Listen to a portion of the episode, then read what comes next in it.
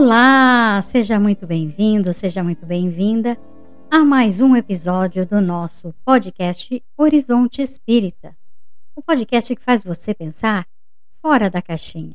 Hoje, o nosso primeiro episódio de 2021, nós vamos começando com um tema muitíssimo interessante: os espíritas e o fim do mundo.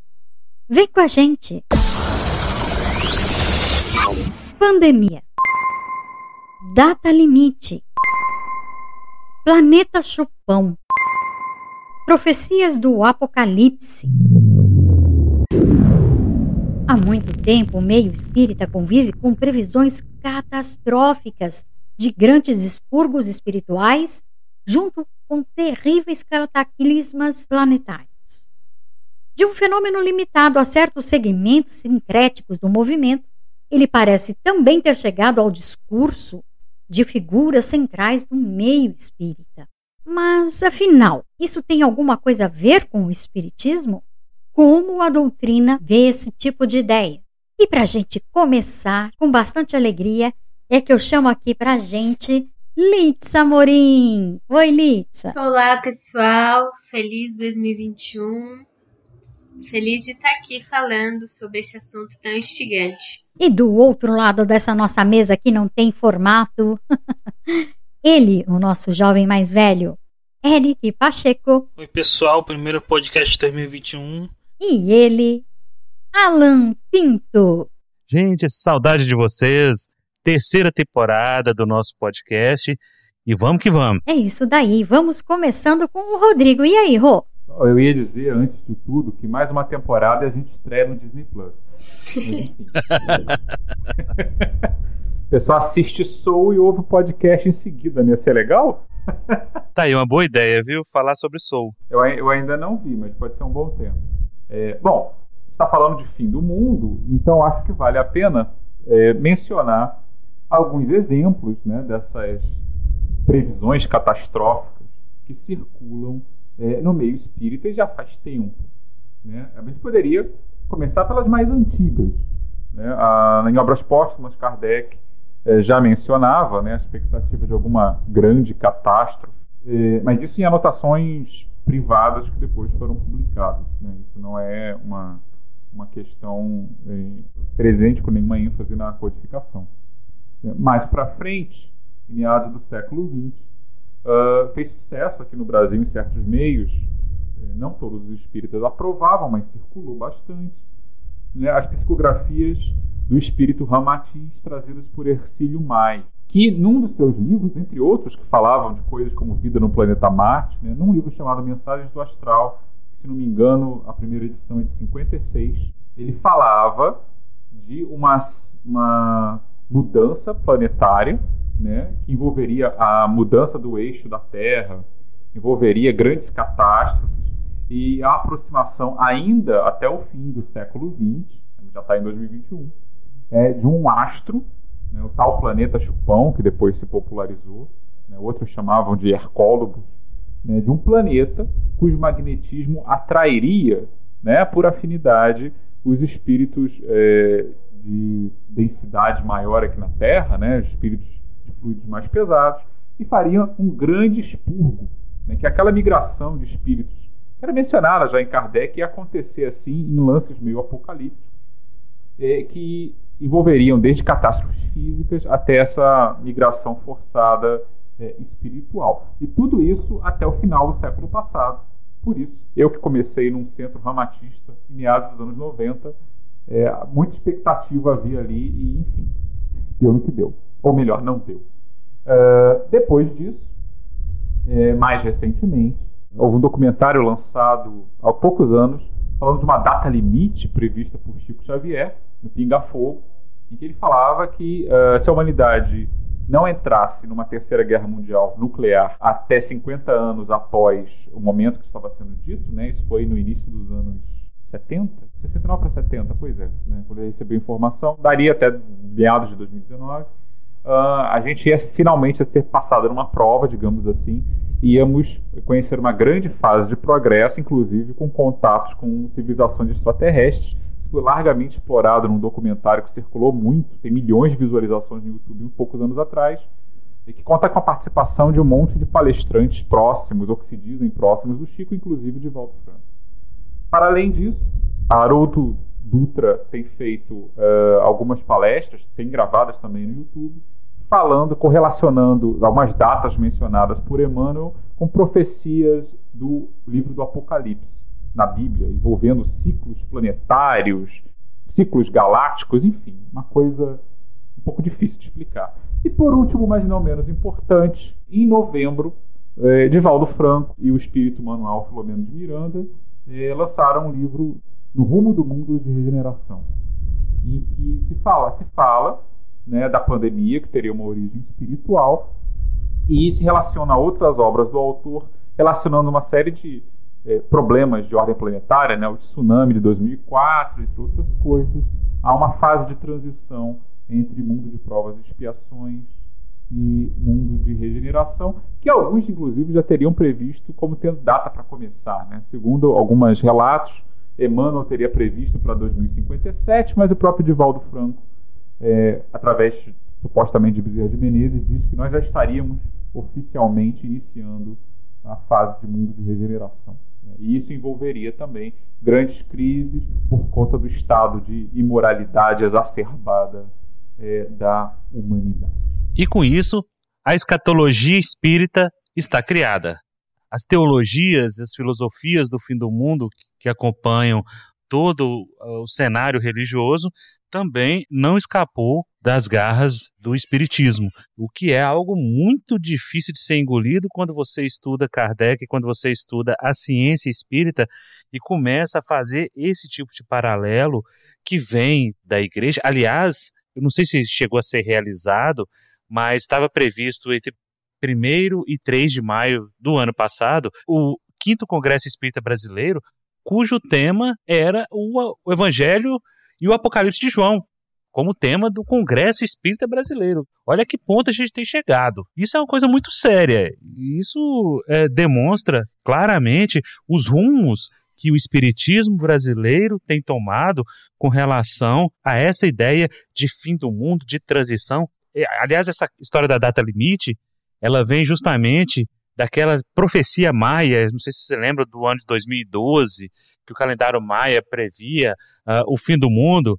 E aí, numa conversa entre o Geraldo Lemos e o Chico Xavier, e a Marlene Nobre, né, que hoje não está entre nós, está no mundo dos espíritos, ela fez um livro junto com ele chamado que não seria 2012 e que conta toda essa história de que o, o, os líderes do planetário se reuniram quando o homem chegou à Lua, eh, todos preocupados com como seria isso, porque o homem está chegando à Lua e, e a crise nuclear, e de repente Jesus interviu como o governador do planeta Terra e pediu uma moratória de 50 anos que iria terminar agora em 2019, por isso que é a data limite. Mas antes disso, o Divaldo Franco já tinha lançado um livro, Transição Planetária, em que ele usa como pano de fundo exatamente o tsunami de 2004, com essa mesma história de que o flagelo, um cataclismo, um acidente estaria sendo planejado para limpar a Terra que é a mesma temática que ele utiliza nesse novo livro dele. Só que agora, ao invés de um tsunami, é a pandemia, é o pano de fundo. Eu não sabia que eles tinham mencionado o calendário maia nessa história, não. Data limite, eu acho que eles falam mais de UFOs do que qualquer outra coisa, mas falam muito do pinga-fogo, né? Não, data limite, o documentário. Mas tem o Data Limite, que é um livro lançado pelo Geraldo Lemos e pela Marlene Nobre, que eu tive a felicidade de começar a ler, mas não tive paciência de terminar, porque quando ele começou a justificar, usando até Kardec para justificar essas teorias dele, eu deixei para lá, sabe? Não, não valeu a pena terminar o livro. Em que ele fala justamente disso, né? Sobre essa história, dessa de uma conversa que ele teve muito jovem com Chico Xavier, que Xavier revelou sobre essa história. E aí, como foi Chico Xavier? O profeta Chico Xavier. E os espíritas pegam e endossam isso e não pensam, não raciocinam, e a data chegou e nada aconteceu, e aí, ah, não, não é mais 2019, agora é 2057, e essa data vai ser só sendo prorrogada, só sendo protelada, porque quando chegar 2057, será outra data, e assim por diante. O Geraldo Lemos sempre falando de comentários privados de Chico Xavier, né? É interessante essa questão do data limite, é, é questionar primeiro se realmente o Chico disse todas essas coisas, né? Porque tem o que o, o Chico disse na, no Pinga Fogo e tem o que é acrescentado, né? Por, por pessoas que dizem que ouviram do Chico, né? Então não tem nem registro, né? Para saber se realmente disse todas essas coisas, né? E outra coisa que eu queria ressaltar, isso até que foi comentado, de como é, tem essa, essa visão, né? apocalíptica, né? Que é bem contra, contrária ao que Kardec coloca, né? Da, a, a visão de Kardec de futuro é bem uma coisa de progresso, né? O Espiritismo não tem essa visão de fim do mundo e destruição, ele tem é, uma visão de, de fim do mundo moral, como coloca lá no, na Gênese, né? É, a gente realmente tem que questionar primeiro se realmente é, o Chico disse essas coisas. E mesmo que o Chico tivesse dito, né? Por que, que a gente coloca autoridade em algo só porque o Chico disse, né? O, mesmo que fosse de fonte mediúnica, o médium ele não é. Ele não existe médium perfeito na Terra, né? Como está lá no livro dos médiums. Então, já, já começa por aí, né? A questão. E outra coisa é que no próprio livro dos médiuns, Kardec diz que espíritos não, superiores não determinam datas, né? Então, é bem antidoutrinário todas essa, essas previsões. É, e se aproxima muito do que é uh, as outras religiões. O culto né, a alguém que é o mensageiro, a Cassandra do fim do mundo. E, e, sempre erram. O engraçado é isso. Há quanto tempo a gente está ouvindo essas profecias de fim do mundo, de que estamos entrando na era de Aquários?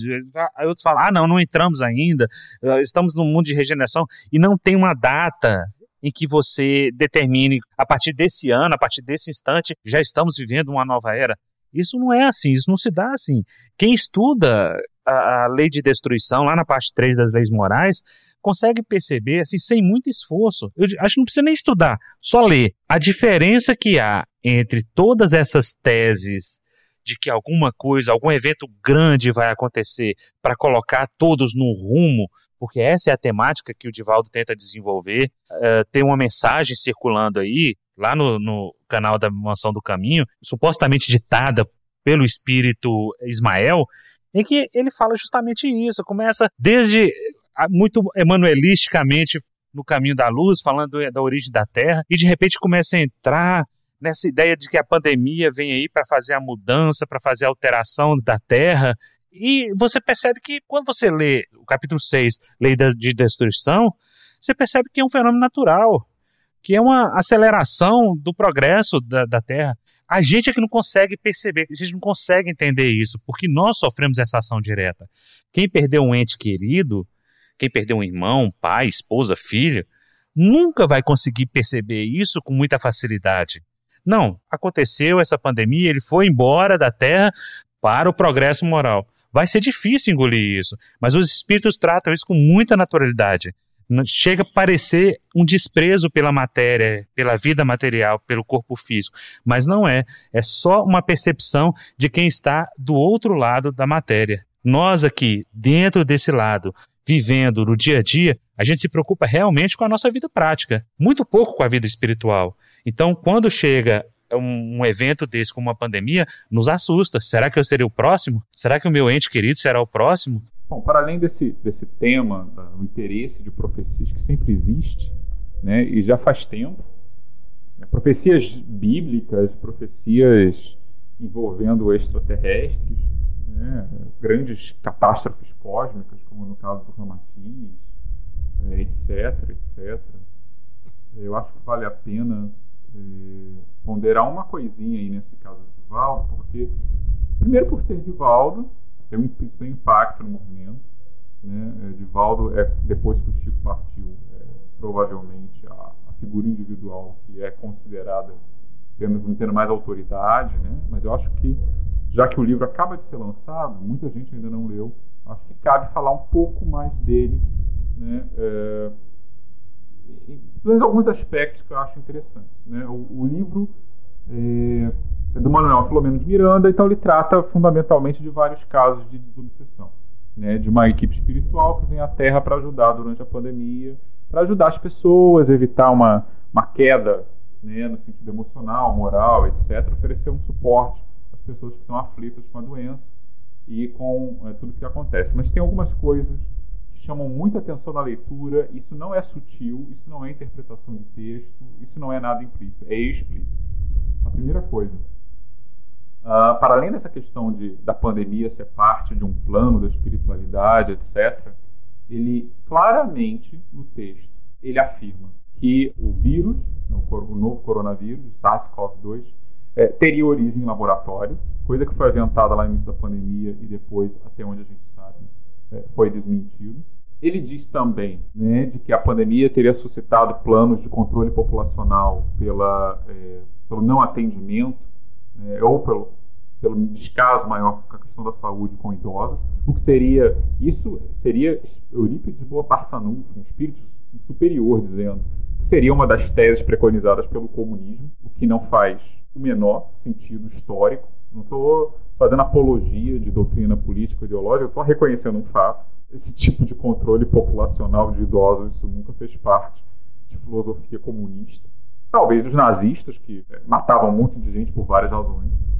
É, e terceiro, é, ele abertamente e explicitamente, sem dar o nome, mas dando todas as indicações, louva determinadas drogas aí. Eu presumo que se referisse a mais famosa dela, que deve ser a cloroquina, que é, reconhecidamente não tem efeito nenhum na doença, mas que são balizadas ali pela palavra de Manuel Filomeno de Miranda. E eu acho isso grave por várias razões, para além de outras questões que aparecem no texto mas pelo seguinte, a gente tem aí nitidamente o caso de uma psicografia de um médium famoso endossando teses que no espaço público vêm sendo consistentemente desmentidas e que deram margem a um debate, uma politização super intensa e completamente dispensável de questões que deveriam ser apenas técnicas e espíritos que, se, como diz Kardec, normalmente é, evitam trazer informações sobre as questões que nos cabe descobrir.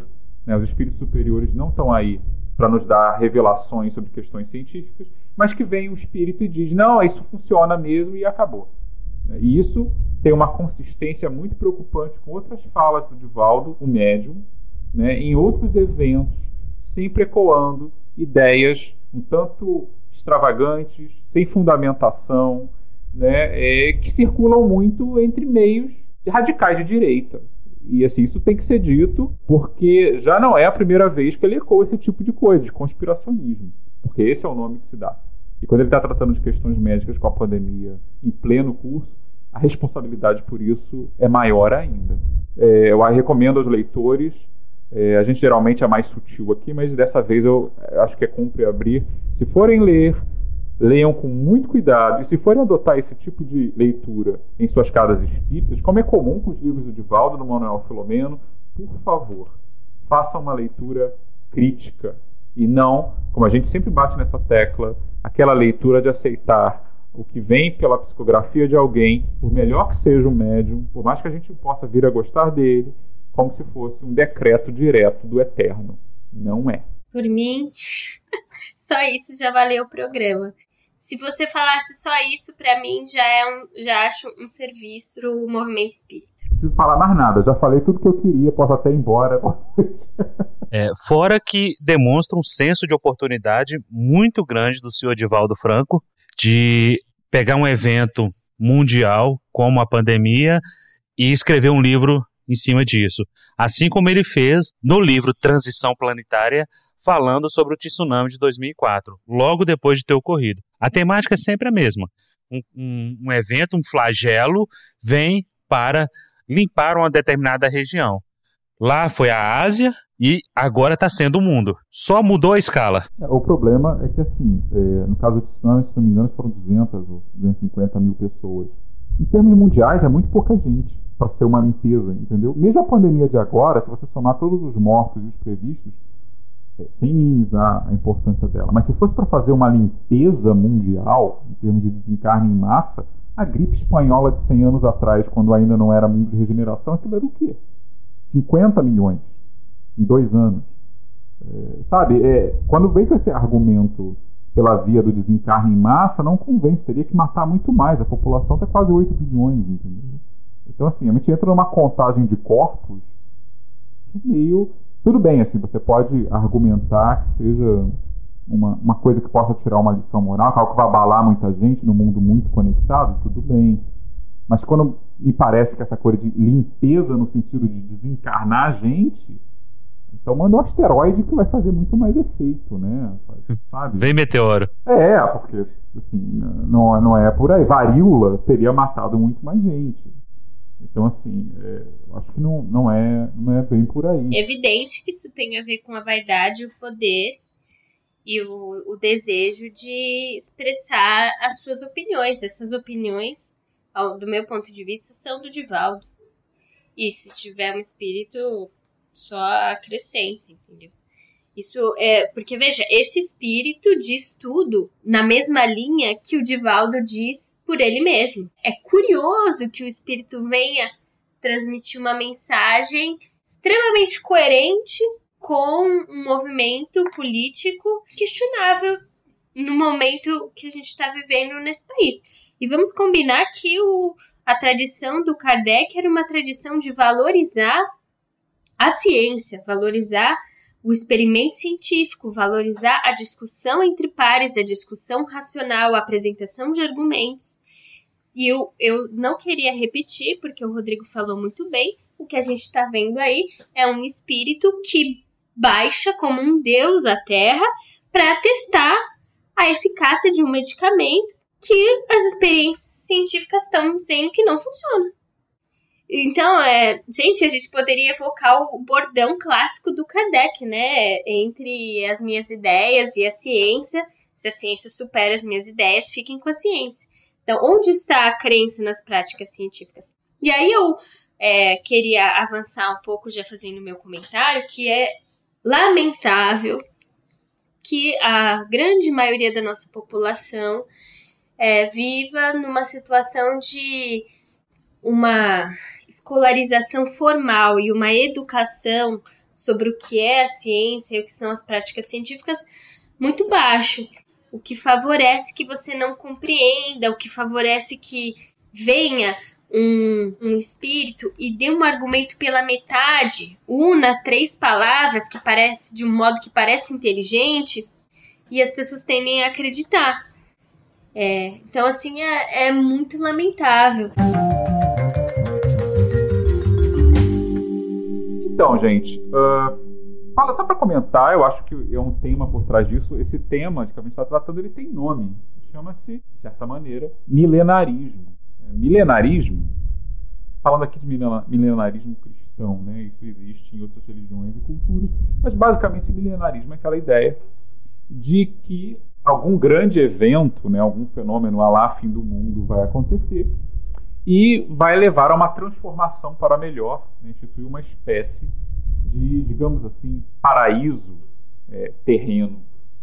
É, pode ser a volta de Jesus, normalmente era isso que boa parte dos cristãos tem acreditado ao longo dos tempos, com diferentes datas.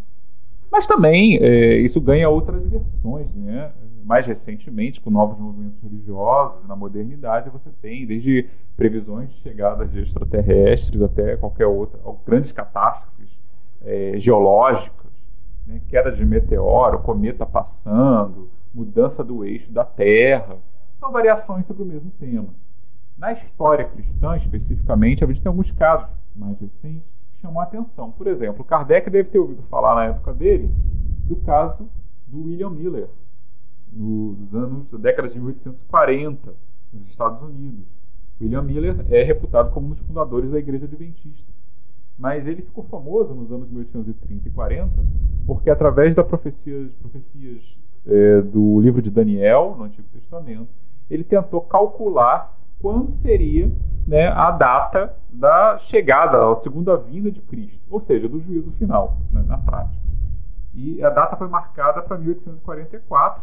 Ele, o número de seguidores eh, não pode ser estimado com muita precisão, mas algumas, alguns cálculos chegam a falar em meio milhão de pessoas que esperaram angustiadamente a data marcada. E como vocês podem imaginar, vocês que estão ouvindo isso em 2021, não deu certo. E aí veio o que foi chamado de um grande desapontamento, a grande decepção, né, que afastou muita gente do movimento, mas o Miller continuou por um tempo ainda tentando atualizar seus cálculos.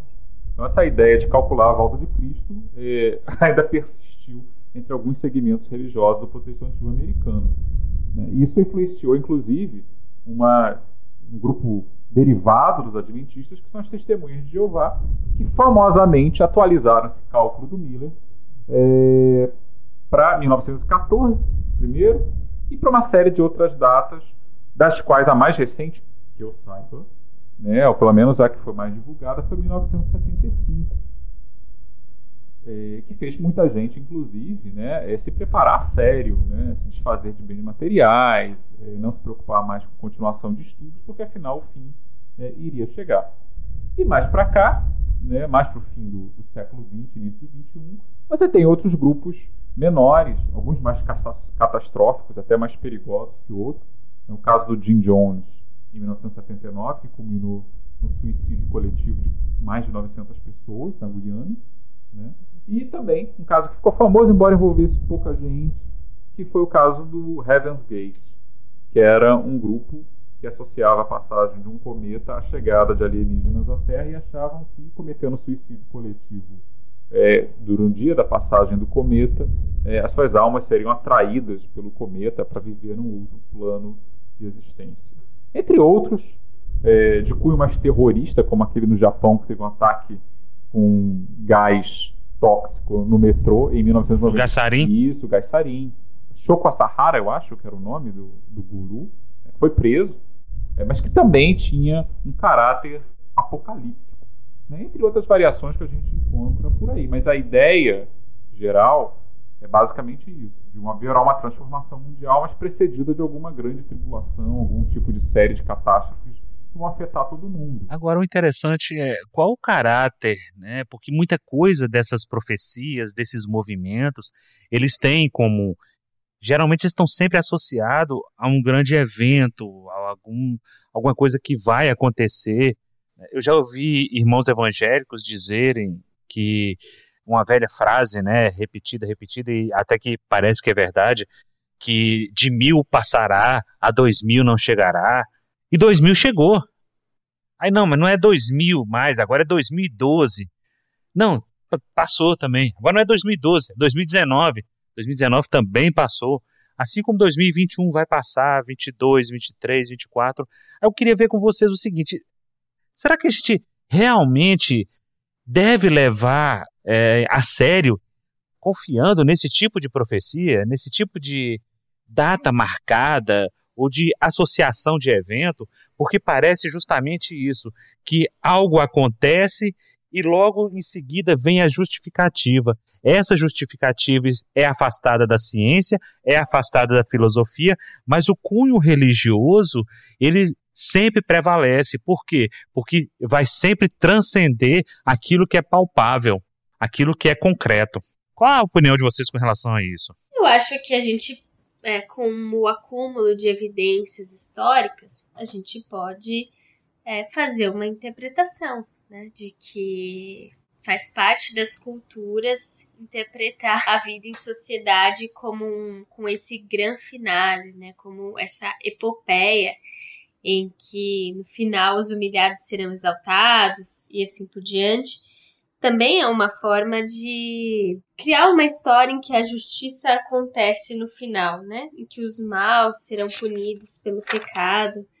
Eu me lembro que, por exemplo, assim como Muitas mensagens mediúnicas, inclusive algumas do Divaldo Franco, dizem que essas tragédias são causadas pelo, pelo pecado, pelos erros dos seres humanos. Quando aconteceu o famoso terremoto de Lisboa, também se considerava que foi uma punição de Deus, né, pelos pecados dos seres humanos. E parece que a gente tira outras variáveis da interpretação, né? Então, uma das mensagens do Divaldo Franco sobre a pandemia faz isso, diz que a pandemia foi causada pela ganância, pelas paixões, mas não trata de uma coisa que os cientistas sabem que aconteceram, que foi uma desregulação governamental. É, os cientistas haviam alertado o governo chinês sobre essa possibilidade de você criar animais silvestres em feiras e isso é, favorecer é, o surgimento de uma pandemia. e o governo não agiu forte, bem o suficiente e a pandemia aconteceu.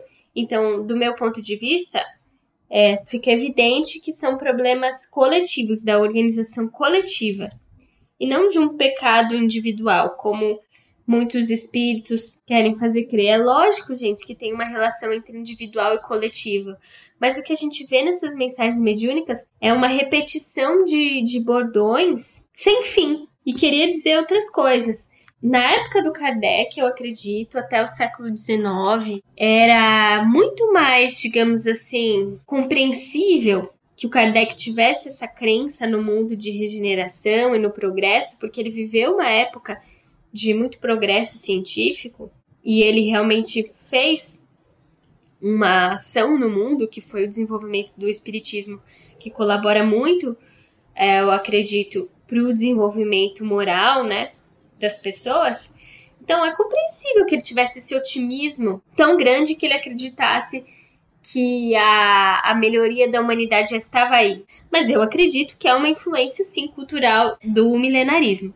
Agora, nós que já estamos no século XXI, que já vimos acontecer muita coisa, nós deveríamos ser mais cautelosos, né? Sempre lembrar que depois do século XIX, que foi um século de otimismo, é, a gente viveu grandes tragédias no século XX, como por exemplo o Holocausto Judeu e etc. Eu queria dizer também que por que é que essas mensagens colam? No movimento? Por que, que as pessoas é, gostam de receber essas mensagens? Porque elas funcionam como talismãs.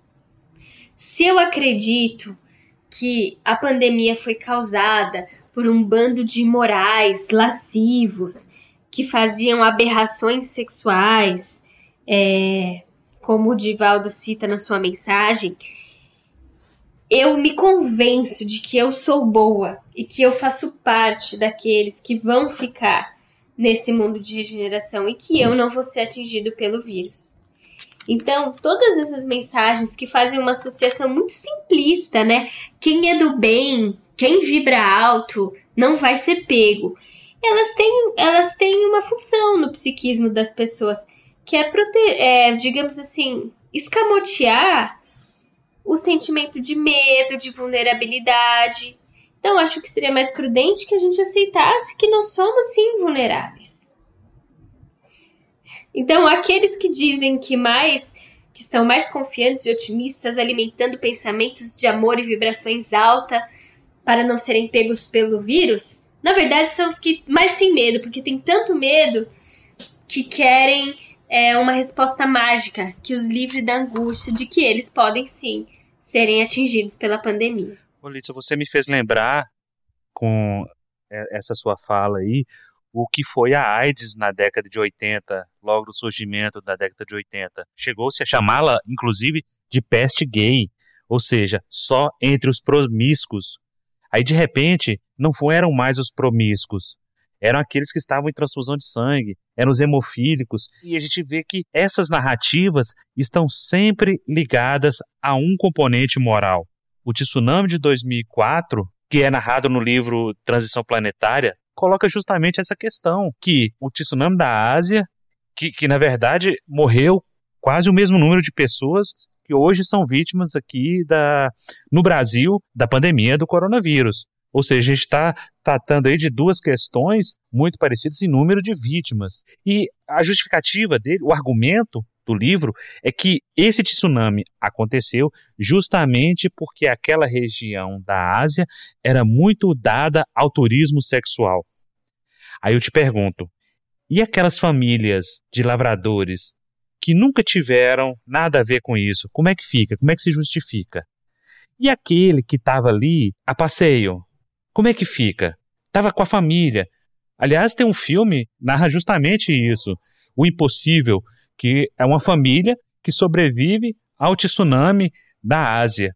Como é que ficam essas questões? Em que momento nós deixamos de ser racionais e, como vocês falaram muito bem, deixamos de acreditar na ciência e passamos a acreditar nessas sandices, nessas fantasias, justamente para quê? Para nos proteger, para nos aliviar da angústia, como você muito bem falou, Litza. Em que momento isso é espiritismo? Em que momento isso deixa de ser espiritismo? Eu acho que essa é a reflexão que a gente tem que levar para os nossos lares, para as nossas vidas. Eu acredito que realmente isso tenha muito uma influência uh, do cristianismo tradicional, né, na, no movimento. E aquela ideia do Apocalipse, né, do né, o, o livro da Bíblia, do Novo Testamento, né, que, que traz, né, para alguns essa visão do fim do mundo, né. Mas a, a, é interessante que eu quero mencionar que no, em português o título desse livro é Apocalipse, né? Mas é, em outras línguas, né? O, o livro se fala da, o livro da revelação, né?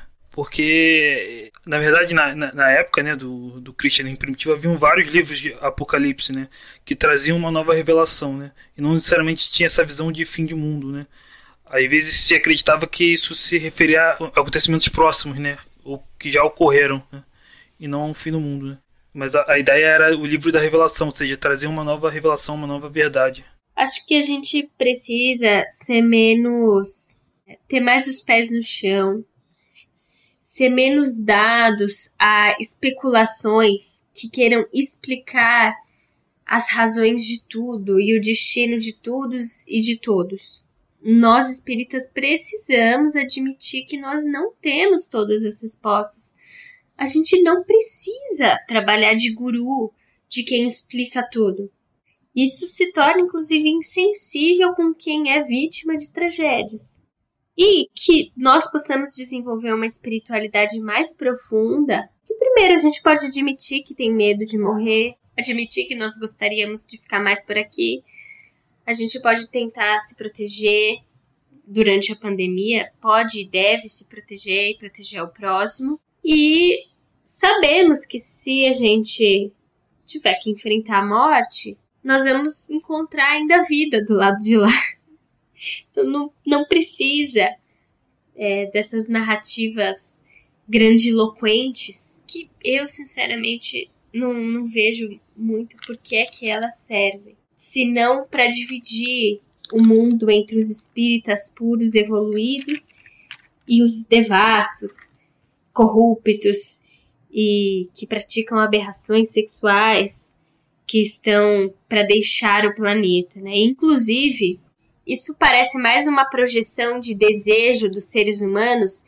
Eu como então assim, eu ser humano que acredito na punição, como eu não posso acreditar no inferno, já que eu sou espírita, então eu acredito que Deus vai deixar alguns amigos de castigo. Ele vai tirar essas pessoas. Então eu acredito hoje que o objetivo da, da, de Deus é educar todos os espíritos, não necessariamente precisa tirar os piores do planeta Terra, porque é muito difícil você passar uma régua e dizer quem é pior e quem é melhor, porque a, aquela pessoa que a gente acha que é um grande vilão, ela só fez uma burrada na vida que a gente poderia ter feito se estivesse no lugar dela.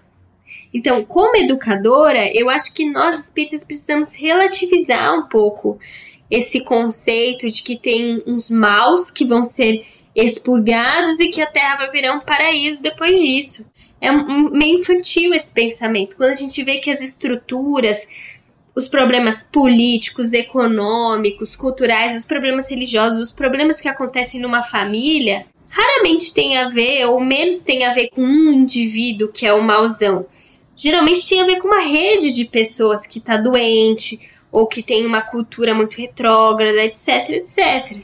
Só reforçando o que você está dizendo aí, Lito, eu acho que isso é um resgate daquele velho pensamento ancestral do povo escolhido.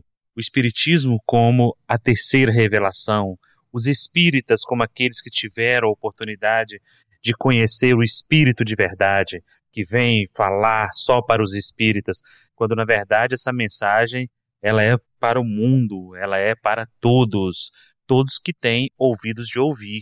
E falando em espírito de verdade, você falou aí da questão do medo da morte, tem uma frase justamente nesse capítulo sobre os, a, a, lei de destruição, e que os espíritos dizem o seguinte: venha por um flagelo a morte ou por uma causa comum, ninguém deixa de morrer por isso, desde que haja soado a hora da partida. A única diferença nesse caso é que o maior número de pessoas parte ao mesmo tempo.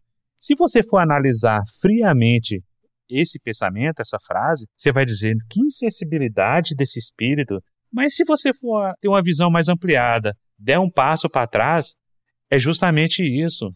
Nós estamos aqui num brevíssimo momento diante da eternidade.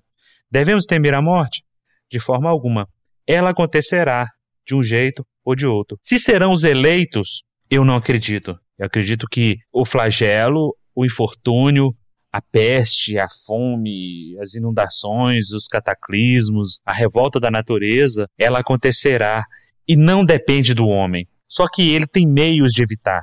E ele pode evitar. Qual o instrumento que ele usa para isso?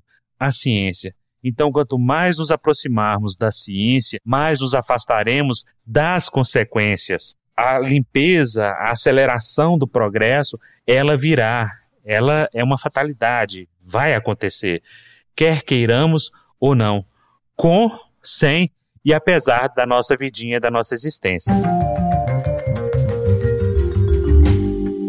Eu acho que vale a pena lembrar o seguinte: é, a gente não está dizendo né, é, que grandes catástrofes ou coisas disso, quando acontecem, elas não possam é, ter um, um, impacto espiritual ou moral, etc. Né? Isso está dito no livro dos Espíritos.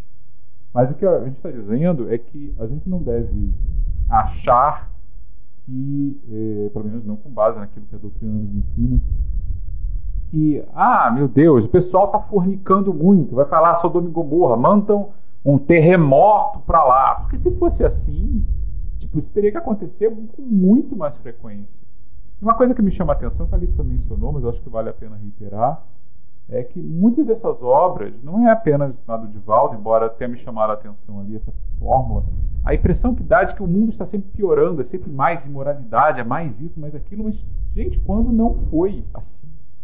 Né? As pessoas pensam que porque elas têm televisão, ou porque existe, sei lá, é mais fácil acesso à pornografia ou coisa assim, que as pessoas são moralmente, terrivelmente piores do que antes. Não, a gente apenas está mais sensível a certas coisas e tem mais recursos para extravasar paixões para o bem ou para o mal.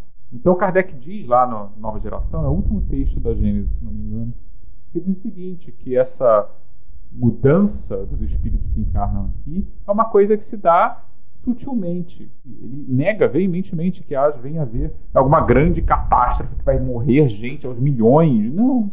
Simplesmente, à medida que o mundo vai progredindo, e esse ele progride pelo progresso da maioria dos seus habitantes, aqueles que forem renitentes, mas aqueles que forem renitentes mesmo, né, aqueles que insistem no mal, mesmo quando tem é, possibilidades de, de melhorarem que seja um pouco, e o que não deve ser tanta gente assim, para ser franco, aí eu estou interpretando, esses sim são enviados para outro mundo, porque a sua presença aqui poderia atrapalhar.